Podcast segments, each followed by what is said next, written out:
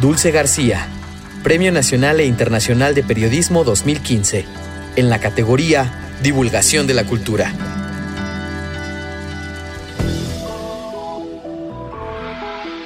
Así, se escucha Morelia.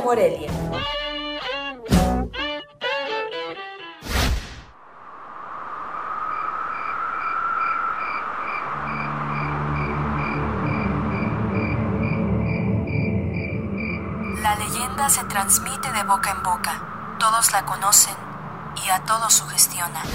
En una casa ubicada en la calzada Fray Antonio de San Miguel, en Morelia, a deshoras, aún se asoma, a través de las rejas del sótano, una mano pálida y descarnada que implora la caridad pública, pidiendo un poco de pan o un poco de agua, por el amor de Dios.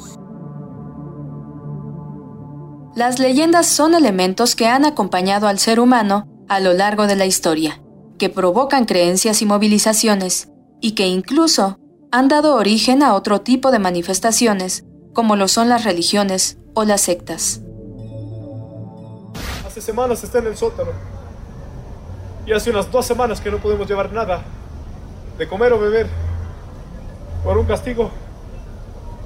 Hace unas horas al parecer ha muerto. Leonor ha muerto. De hambre de frío.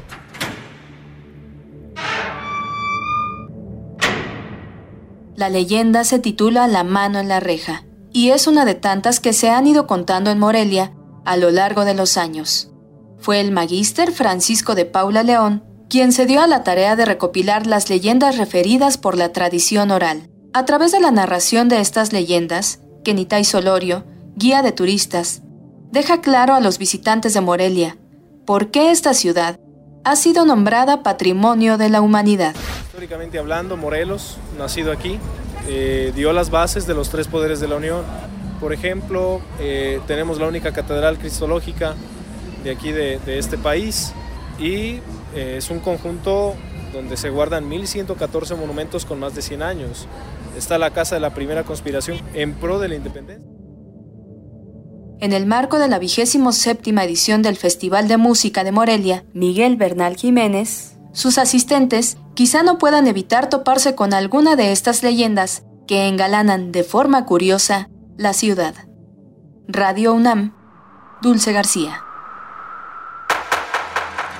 Premio Nacional e Internacional de Periodismo 2015, en la categoría Divulgación de la Cultura.